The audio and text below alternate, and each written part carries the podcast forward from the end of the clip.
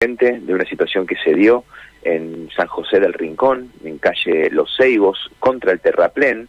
Esto es de la ruta hacia el sector este, ¿sí? enfrente del ingreso principal a la zona de Rincón, donde en una vivienda particular, una joven de 24 años, bueno, fue víctima o se llevó la peor parte del incendio de una vivienda casi 50% del cuerpo quemado. Ingresó esta joven consciente que está siendo atendida en este preciso momento y es información que tenemos para dar. Dos dotaciones de bomberos trabajaron en el lugar y aparentemente por lo que pudimos apenas hablar con algunos familiares, todo se originó por el incendio de un colchón dentro de la habitación.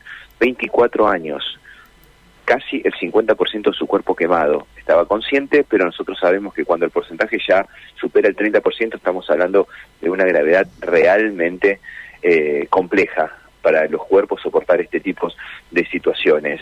Esto ocurrió en Rincón hace aproximadamente unos minutos y ya esta joven de 24 años está siendo atendida en el hospital Cuyen.